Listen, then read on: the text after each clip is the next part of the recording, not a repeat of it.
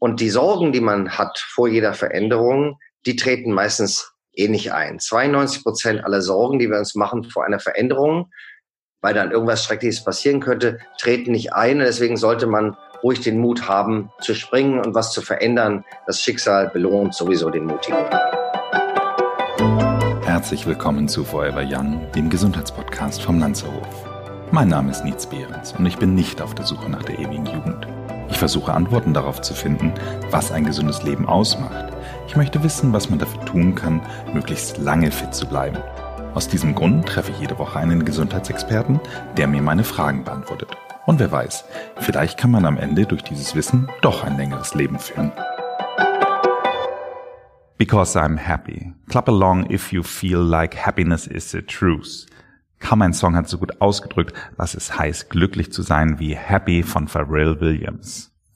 Die wenigsten von uns können aber aus dem Stegreif sagen, was dieses Glück überhaupt sein soll. Und doch suchen wir doch irgendwie alle danach. Deshalb habe ich mir heute jemanden eingeladen, der uns bei dieser Spurensuche helfen kann. Ein Glücksexperte sozusagen. Die Frage nach dem Glück, sie beschäftigt Dr. Florian Langscheid schon seit mehr als 30 Jahren. Schon als Student gründete er das Institut für angewandte Glücksforschung und auch an der renommierten Harvard-Universität doziert er zum Thema Happiness. Viele seiner Bücher haben den Sprung auf die Bestsellerliste geschafft. Ich hatte das Glück, Florian Langscheid schon vor über 20 Jahren kennenzulernen oder genau genommen vor 20 Jahren auf einer von diesen New Economy Partys in Hamburg im Kai-Speicher A, das ist die heutige Elbphilharmonie. Danach haben sich unsere Wege ja, leider getrennt. Wahrscheinlich hat sich Florian Langscheid auch nicht so prägend an dieses Treffen erinnert wie ich als 27-jähriger Nils es beeindrucksvoll fand, den großen Verleger hinter den gelben Dictionaries, die mir eine ganze Schulzeit begleitet haben, kennenzulernen. Ich hatte das Glück aber, dass wir uns wieder getroffen haben im Lanzerhof, wo er seit äh, mittlerweile sechs Jahren regelmäßig unseren Gästen erzählt, was das Geheimnis des Glücks ist. Und das teilen wir heute auch mit unseren Hörern. Herzlich willkommen, Florian. Ich freue mich sehr und möchte gleich am Anfang widersprechen, denn ich kann mich an dieses Meeting genauso erinnern wie du, lieber Nils. Das war symmetrisch das Beeindrucktsein und die Sympathie. Lieber Florian, ich durfte ja schon öfter bei deinen Vorträgen im Landshof dabei sein. Eine der prägendsten Fragen an deine Zuhörer war für mich immer, was ist der größte Treiber von Glück?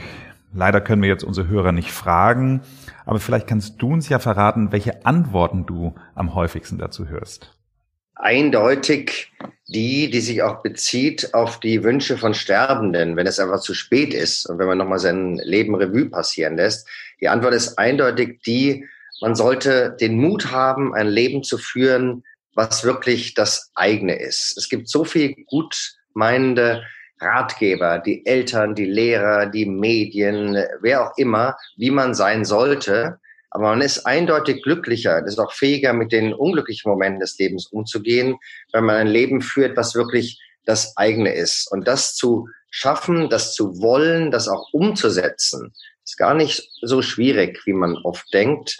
Das macht in jedem Fall glücklich und darunter leiden viele Menschen, dass sie immer denken, ach, wenn ich nur das und das verändern würde, einen neuen Partner, einen neuen Beruf oder sowas, dann wäre alles viel besser, dann wäre ich viel glücklicher diesen kleinen Mut zum Sprung, den sollte man machen. Und die Sorgen, die man hat vor jeder Veränderung, die treten meistens eh nicht ein. 92 Prozent aller Sorgen, die wir uns machen vor einer Veränderung, weil dann irgendwas Schreckliches passieren könnte, treten nicht ein. Und deswegen sollte man ruhig den Mut haben, zu springen und was zu verändern. Das Schicksal belohnt sowieso den Mutigen.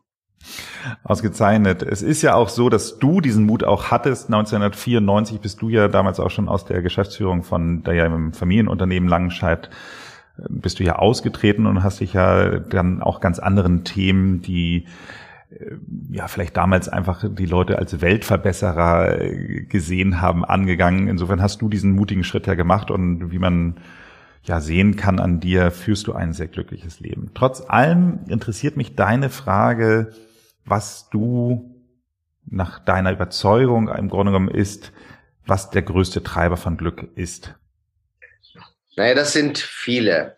Ähm, man sollte die Fähigkeit entwickeln, trotzdem glücklich zu sein. Das Leben besteht immer aus Licht und Schatten, aus schönen Momenten, aus schwierigen Momenten, Verlusten, Unfällen, Krankheiten und so weiter. Aber es finden sich immer, wenn du nur stark bist innerlich, finden sich immer neue Inseln des Glücks, die man entwickeln kann, indem man sich wieder neu einrichten kann und so weiter. Also diese Fähigkeit zu haben, sozusagen Weltmeister in jetzt erst recht zu werden. Das würde ich mal als erstes sagen. Das zweite ist, nicht glauben, dass das Glück von außen kommt. Natürlich, das Außen, also die Wirklichkeit um uns herum mit all dem, was da so passiert, ähm, ist da, aber sie ist letztlich wie eine Malvorlage, die die Kinder in Restaurants bekommen. Also gibt so bestimmte Schemen vor. Aber wir sind die, die dann entscheiden, wie wir das kolorieren, ob das dann ganz grau ausschaut oder farbig ausschaut. Wir sind unser eigener Wettergott. Wir entscheiden, ob wir durchs Leben gehen in der Sonne oder eben im Nieselregen. Wir sind im Driver's Seat und dementsprechend ist Glück ganz eindeutig eine Entscheidung. Ich habe das in der Hand und selbst in schwierigen Lebensumständen habe ich es in der Hand, ob ich noch Momente des Glücks habe. Dabei ist sehr, sehr wichtig, dass man fähig wird, den Blickwinkel zu ändern. Einfach mal um den Tisch rumzugehen und das Leben oder eine bestimmte Sache oder eine Person, die einen gerade ärgert, von einer anderen Seite aus zu sehen und dann plötzlich zu merken, verdammt, eigentlich ist das was ganz Tolles, was ich hier habe. Und vielleicht noch einen Punkt, ich könnte noch viele Punkte nennen, denn Glück ist immer ein sehr komplexes äh, geschehen. Und Glücksmomente im Leben sind auch rar gesät, das ist klar. Also sie sind zerbrechlich. Diese schönen Momente, wo plötzlich alles zu stimmen scheint, wo ich einfach in eins bin mit mir selbst, mit den Menschen um mich herum, mit meiner Tätigkeit, mit meinen Erwartungen, die sind selten, sie sind zerbrechlich. Aber wenn sie dann da sind, sind sie natürlich toll. Die Sinnfrage stellt sich nicht mehr, der Zeitbegriff löst sich auf. Und solche Momente zu haben, die Wahrscheinlichkeit dafür kann ich sehr erhöhen, indem ich achtsam bleibe oder achtsam werde für kleine Momente. Also Glück ist oft eine Sache von kleinen Momenten, nicht immer nur die spektakulären großen Erfolge beruflich äh, oder für meine Kinder oder was auch immer, sondern die ganz kleinen Momente in der Natur, in der Freundschaft, in der Liebe, im Sport, im Kino, ähm, die sind's, die die Textur des Glückes ausmachen. Und in dem Sinne ist weniger oft mehr Glück. Also die große Vielfalt, dieses 24-7, alles immer haben können, wann immer ich es haben möchte, ist zwar so ganz schön, aber glücklich macht oft mehr die das wirklich wissen, was wirklich zählt im Leben, sich darauf konzentrieren und das ganze andere mehr als Ablenkung sehen. Also weniger ist mehr Glück. Wenn man aber die Frage mal umdreht, was ist denn der größte Zerstörer von Glück? Also auch diese Frage stellst du deinen Hörern sehr häufig. Leider können wir auch sie jetzt wieder nicht fragen, aber was würdest du sagen, was zerstört Glück? Eindeutige Antwort, der Neid. In der Volkswirtschaft ist es sehr wichtig, denn da geht es ja um Wettbewerb und da will ich natürlich besser sein als der andere ich bin neidisch, wenn der besser ist oder sowas. Aber im persönlichen Bereich wenn mich etwas nicht mehr freut, bloß weil ich sehe, dass jemand anderes noch ein bisschen mehr davon bekommt, das zerstört Glück total. Und Neid ist gleich doppelt falsch. Denn auf der einen Seite weiß jeder mit ein bisschen Lebenserfahrung, dass hinter den schönen Fassaden der anderen auch nur mit Wasser gekocht wird. Unter jedem Dach ein Ach, wie man so schön sagt. Und dementsprechend ist der Glaube, dass es hinter der Fassade des anderen besser ist als in meinem Leben, ist meistens ein Irrglaube. Die Frau an seinem Arm ist nicht schöner als meine und der Rasen in seinem Garten ist auch nicht grüner als meiner. Das ist der eine Irrglaube hinter Neid. Der andere Irrglaube ist der, dass ich aus meiner Existenz raus könnte und sozusagen anders sein könnte und dann glücklicher wäre. Und das ist auch ein Unsinn. Ich bin, wo ich bin in gewisser Weise. Ich kann natürlich dran arbeiten, verändern, aber trotzdem bin ich und ist und glücklich ist, der das sein will, was er ist, hat Erasmus von Rotterdam so schön gesagt. Also lieber, anstatt zu schauen, ob es irgendjemand anders besser hat oder schlechter hat, sich in dem eigenen Leben, was doch so in bestimmten Parametern vorgegeben ist, optimal einrichten. Der das schafft, ist in jedem Fall glücklicher. Und die Eigenschaft, die dazu gehört, ist die der Dankbarkeit. Wenn ich nur einen Merkmal rauskriegen dürfte bei einer Person, um eine Prognose machen zu können, wie glücksfähig eine Person ist, dann würde ich rauskriegen, wie fähig sie zur Dankbarkeit ist. Und wer dankbar ist für seinen Partner oder Partnerin, für seinen äh, Job, für seine Gesundheit, für alles Mögliche, der ist hundertprozentig glücklicher als der, der das alles als selbstverständlich nimmt oder gar eben denkt, jemand anders hätte es viel besser. Ist tatsächlich einer der Punkte oder diese beiden Komponenten sind die, die ich mir mit am besten verinnerlicht gemerkt habe. Es ist so, dass man, wie du schon sagst, kleine Momente gibt, für die man dankbar ist, dass man sich dann denen erfreut und diese Dankbarkeit auch zulässt. Das ist, klingt so simpel, ist aber, finde ich, ein, ein wahnsinniges Geschenk, wenn man das einmal erkannt hat. Neid ist mir zum Glück seit jeher fern, aber äh, verstehe ich vollkommen den Punkt. Nichtsdestotrotz ist es ja nicht ganz so simpel, sondern Glück hat ja noch viel, viel mehr Facetten. Und über diese Facetten, da habe ich ja von dir mal dieses wunderbare Buch geschenkt bekommen, Langscheids Handbuch zum Glück. Und da sind so ein paar Facetten drin, über die ich mit dir einmal reden möchte. Das erste, was ich mir rausgesucht habe, ist, braucht Glück zum Beispiel Freunde oder Beziehungen? Eindeutig. Also Freundschaft und Glück sind ganz eng miteinander verbunden. Das bringt eine Verlässlichkeit ins Leben, einfach Menschen zu haben. Also nicht Freunde im Sinne von Facebook, wo ich dann Tausende habe, aber keiner bei mir vorbeikommt, wenn es mir weit weg geht. Nein, wirkliche Freunde haben, die einfach sozusagen an der Friedhofsmauer stehen bei einer Beerdigung, wo ich wirklich jemand brauche, der mich in den Arm nimmt, die mich im Krankenhaus besuchen und mir ist es nicht peinlich, das Säckchen mit dem Urin, was da am Bett hängt oder äh, oder was auch immer. Also Leute, die wirklich für einen da sind, die einen in den Arm nehmen, die mit einem lachen können, aber auch weinen können, aber auch schweigen können. Ähm, die sind so das Netz im Zirkus des Lebens. Die brauchen wir für Glück hundertprozentig. Ein paar, gar nicht viele. Aber ein paar, das ändert sich auch. Es kommt auch nicht darauf an, ob, äh, ob ich sie ständig sehe. Aber die Möglichkeit, wenn ich sie brauche, dass sie dann auch wirklich da sind das ist essentiell für Glück. Also Freundschaft und Glück, ganz, ganz, ganz enge Symbiose. Manchmal wird aus der Freundschaft ja auch Liebe oder sie beginnt als Freundschaft und dann wird man irgendwann doch ein Paar dann. Macht Liebe glücklich? Also mit der Liebe ist es, ähm, ist es komplizierter. Es ist so ähnlich wie die Frage nach der Religion, ob Religion insgesamt mehr Glück oder Unglück über die Welt gebracht hat. Ähm, bei der Freundschaft ist es stabiler, und der Liebe hat es halt eine hohe Volatilität, würde der Statistiker sagen.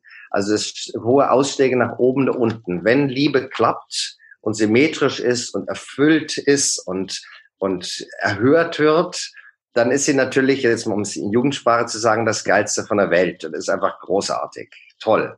Und natürlich ein langjähriges Liebesverhältnis mit einem Partner, einer Partnerin ist auch beglückend, wie es schöner nicht mehr geht.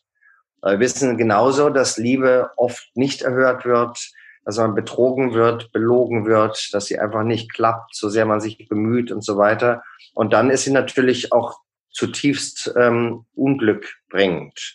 Und dementsprechend, wir haben ja gar nicht die Wahl, ob es Liebe in unserem Leben gibt. Wir verlieben uns und wir gehen damit um. Die Liebe ist wichtig, nicht nur für die Revolution der Menschheit, sondern sie ist eh da. Aber ob sie insgesamt sozusagen mehr Glück oder mehr Unglück bringt, hängt sehr vom persönlichen Leben ab. Ich meine, ganz Hollywood lebt davon, die ganze Literaturgeschichte lebt davon, von Liebe in all ihren Facetten.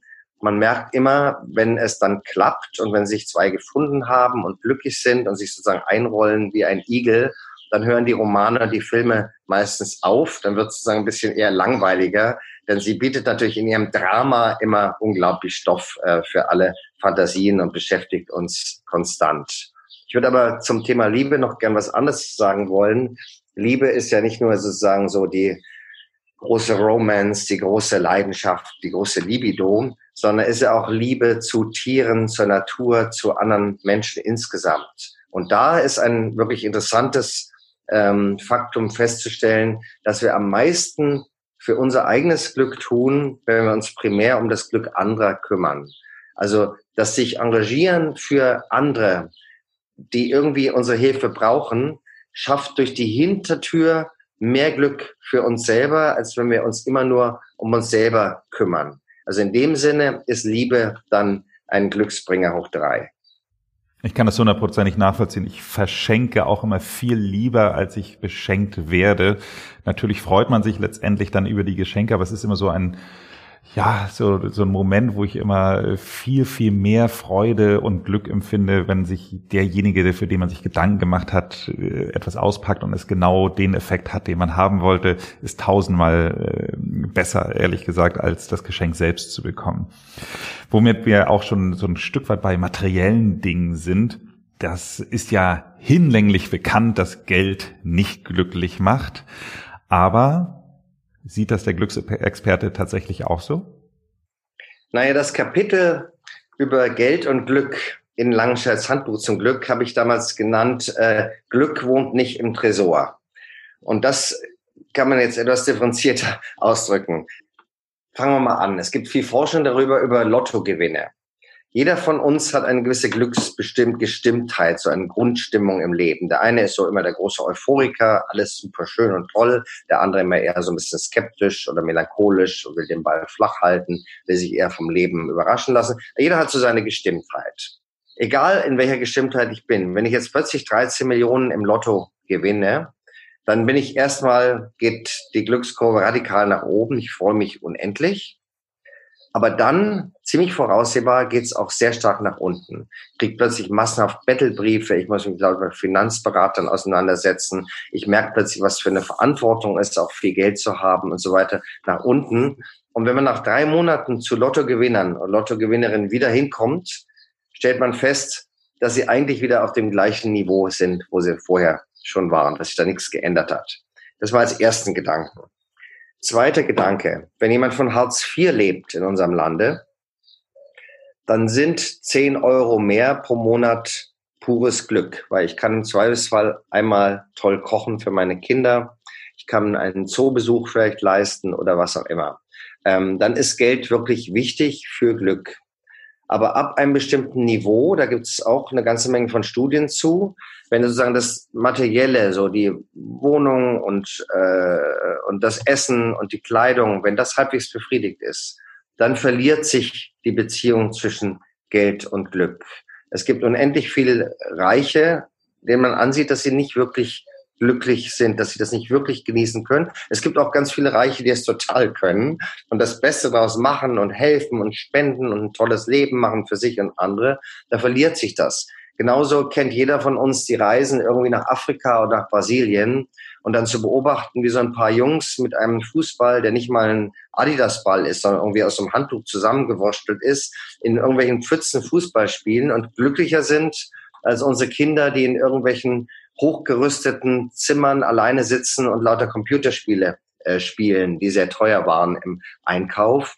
Also wie gesagt, ab einer bestimmten Grundversorgung verliert sich die Beziehung. Ich kann mit viel Geld glücklich sein und auch mit wenig und umgekehrt sozusagen. Und vielleicht als letzten Gedanken dazu, ähm, wir alle wissen auch, Glück lässt sich nicht wirklich kaufen und oft sind die, das ist so ein bisschen, was ich vorhin gesagt habe, mit weniger ist mehr Glück.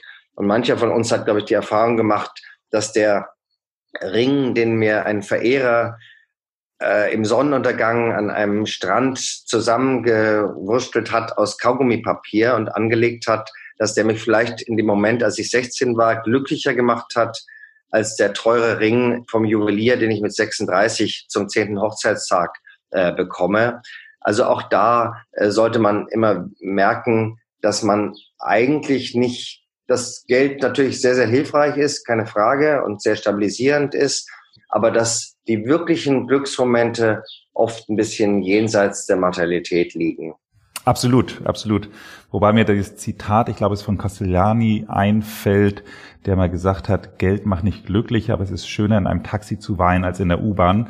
Also ja, ganz von daher. Gar, gar keine Frage. Ich glaube, unsere Hörer haben jetzt ganz viele Denkanstöße bekommen. Was sollen sie jetzt draus machen? Hast du einen Impuls, den Leuten jetzt sofort etwas zu sagen, wie sie auf ihrer persönlichen Suche nach dem Glück etwas machen können, was ihnen dabei hilft? Darf ich auch zwei?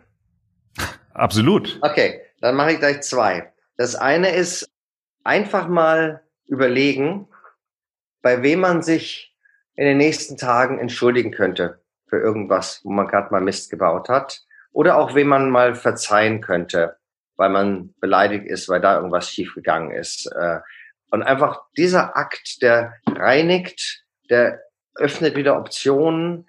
Und es ist unendlich äh, traurig zu sehen, wie viel tolle Freundschaften und Lieben kaputt gehen, weil einer von beiden nicht fähig ist, irgendwie mal zu verzeihen oder sich zu entschuldigen. Wir alle machen Fehler und von daher sollten wir anderen Menschen um uns herum mal Credit geben für mindestens genauso viele.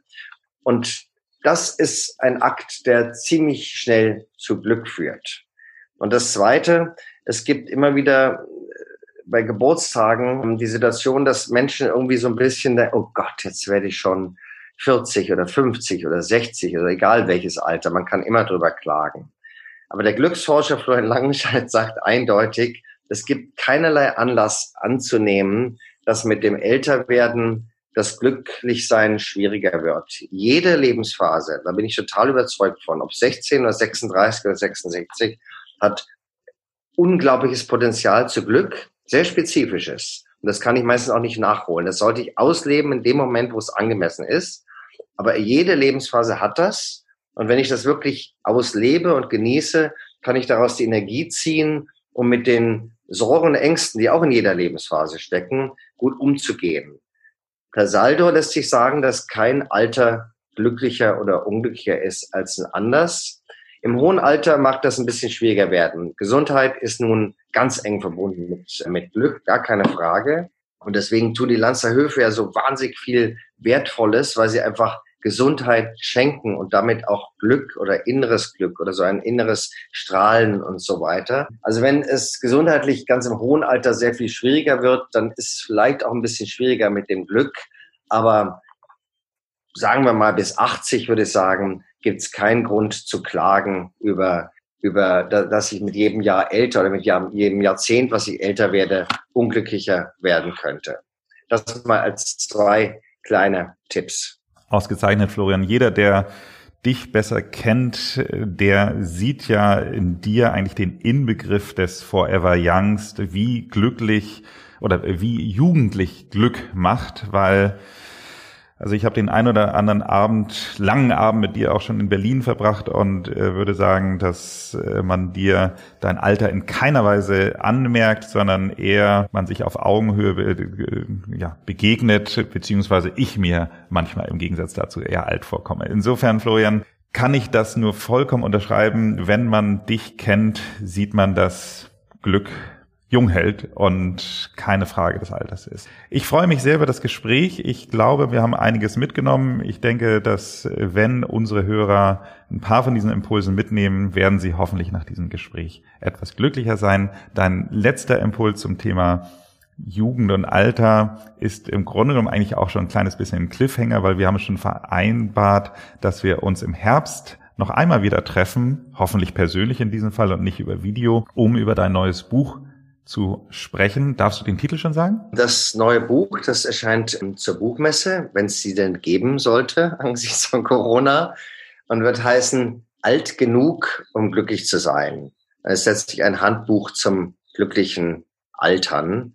Und ich muss auch sagen, danke für die Komplimente mit dem Forever Young, aber ich bin nicht Forever Young und keiner von uns ist es. Aber es ist schön, wenn man sich das so ein Stück erhalten kann in der Außenwirkung und nach innen heraus. Aber trotzdem ist es auch ein Glücksprozess, älter zu werden, weil man unendlich viele Dinge gewinnt. Und da genau geht's äh, in dem Buch drum. Vielen Dank für das Gespräch. Darf ich ein noch Zitat bringen, was ich so liebe, was ich irgendwann mal in einem Moment, ich glaube, es war in einem Sommerurlaub äh, geschrieben habe. Das ist jetzt keine wissenschaftliche Definition von Glück, aber es spiegelt, glaube ich, wieder, was viele Menschen empfinden, wenn sie an Glück denken. Glück hat mit innerem Leuchten zu tun, mit lächelndem Erinnern, mit Kinderlachen, Strand und Spaghetti kochen, mit Geheimnissen, Liebe und Abenteuer. Es will die Welt umarmen. Ich würde sagen, ein schöneres Schlusswert kann man sich gar nicht wünschen. Ich danke für das Gespräch. Es macht mir großen Spaß, über Glück zu sprechen, wie man schnell merkt. Absolut. Was macht dich zurzeit denn glücklich? Also ich muss sagen, ich bin im Moment wirklich glücklich, weil ich gerade, du hast ja gesagt, dass ich ab und zu äh, in einen von den Lanzerhöfen sozusagen sprechen darf über Glück. Und dann wünsche ich mir immer, dass ich ein paar Tage bleiben kann, weil ich dieses weniger ist mehr Glück allerdings auf höchstem Niveau, selbst sehr lebe. Und diese paar Tage, die ich gerade hatte, von Detox, Konzentration, Natur erleben, tolles Essen, tolle äh, medizinische äh, Ratschläge und Behandlung, weil mich das gerade sehr glücklich gemacht hat. Das waren die letzten Tage. Und gestern Abend hat mich meine Tochter sehr glücklich gemacht. Ich habe fünf Kinder und bin ein sehr äh, leidenschaftlicher und glücklicher Vater. Und da hat ähm, eine meiner Töchter plötzlich mir gesagt, Papu, ich bin eifersüchtig auf dich. Und dann habe ich gesagt, wieso denn? Ich sagte, naja, ich habe dich nur ein paar Stunden pro Tag, du hast dich immer. Ich bin jetzt nicht immer glücklich mit mir selber, aber trotzdem war es so ein süßes kleines Kompliment und so originell und so äh, jenseits der üblichen Klischees äh, gedacht, dass mich das äh, gerade sehr glücklich gemacht hat. Und beim nächsten Mal geht es in Forever Young mal wieder um die Schönheit. Die Expertin Marlene Lucian von Niche Beauty wird bei uns zu Gast sein, um uns auf den neuesten Stand zu bringen, welches die neuesten Trends sind, die uns noch besser aussehen lassen. Bis dahin, machen Sie es gut und bleiben Sie gesund.